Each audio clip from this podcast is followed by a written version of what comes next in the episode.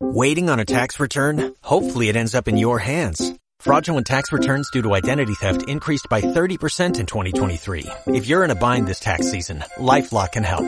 Our U.S.-based restoration specialists are experts dedicated to helping solve your identity theft issues. And all LifeLock plans are backed by the Million Dollar Protection Package. So we'll reimburse you up to the limits of your plan if you lose money due to identity theft. Help protect your information this tax season with LifeLock. Save up to 25% your first year at LifeLock.com slash aware. Hola inversores. Entre las cosas que se pueden aprender estudiando educación financiera, hay un fenómeno muy interesante que se produce cuando tenemos paciencia e invertimos a largo plazo. Me refiero al fenómeno del interés compuesto, que consiste en que los intereses obtenidos en un tiempo determinado se añaden al capital inicial invertido, y así sucesivamente. Es decir, se reinvierten.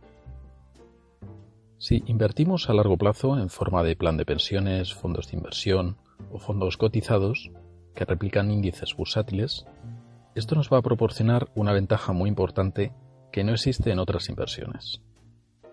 Por ejemplo, en las rentas de alquileres, donde solamente obtenemos un interés simple que no se reinvierte.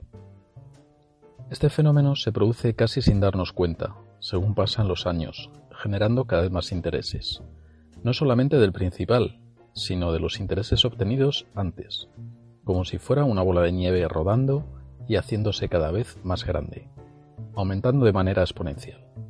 De hecho, se ha referido a este fenómeno como la fuerza más poderosa del universo, afirmación que se atribuye al físico Albert Einstein.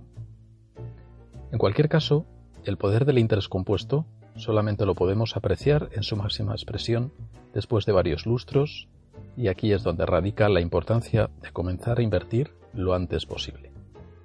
Para ilustrar el fenómeno del interés compuesto, vamos a ver los casos de Pepe, María y Juan que empiezan a ahorrar e invertir a la edad de 30 años. El caso de Pepe es el de alguien que decide reservar 200 euros mensuales para la jubilación en una libreta de ahorro, con un 0% de rentabilidad. Pepe confía en tener una buena pensión cuando se jubile y no quiere complicarse la vida con ninguna inversión. Por otro lado, María es una persona con más educación financiera.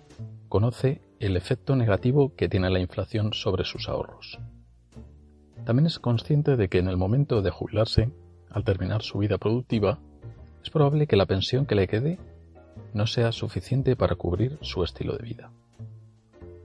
Por estas razones, María decide invertir todos los meses 200 euros en un fondo de inversión indexado, con una rentabilidad anual del 7%, que es el rendimiento medio del índice Standard Poor's 500 de la bolsa americana. Finalmente tenemos a Juan, que es más conservador que María, pero quiere que al menos inversión iguale a la inflación. Por esta razón invierte en un fondo mixto que tiene un 50% de renta variable y otro 50% de renta fija. El rendimiento de esta inversión es de un 3%. Como podéis ver, cuando los tres lleguen a la edad de 65 años, la diferencia entre el ahorro de Pepe y la inversión de María es abismal.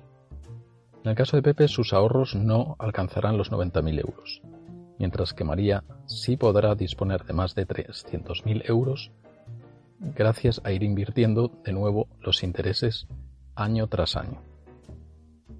Juan sacará algo de rentabilidad a sus ahorros, pero a largo plazo también se nota la diferencia con la inversión de María. Eso sí, con la inflación del 2-3% al menos, no habrá perdido poder adquisitivo. Como se observa en la gráfica de arriba, las diferencias entre las tres estrategias se empiezan a apreciar a partir de los 10-15 años, por lo que conviene recalcar otra vez más la importancia de comenzar a invertir cuanto antes. Como conclusión podemos decir que el interés compuesto es clave para invertir a largo plazo. Gran parte de la rentabilidad que obtendremos después de varios años se deberá a este fenómeno. Pero para conseguirlo necesitamos dos cosas. La primera es empezar a invertir pronto. A la edad de 20 años es lo ideal, aunque sea con cantidades modestas. Así daremos más tiempo para que el interés compuesto despliegue todo su efecto. La segunda es tener paciencia y mantener el rumbo con aportaciones periódicas. En este sentido, lo mejor es automatizar la inversión lo máximo posible. Espero que tengas en cuenta todo esto a la hora de invertir y que te haya gustado. Si es así, no olvides suscribirte y compartirlo en tus redes sociales. Un abrazo.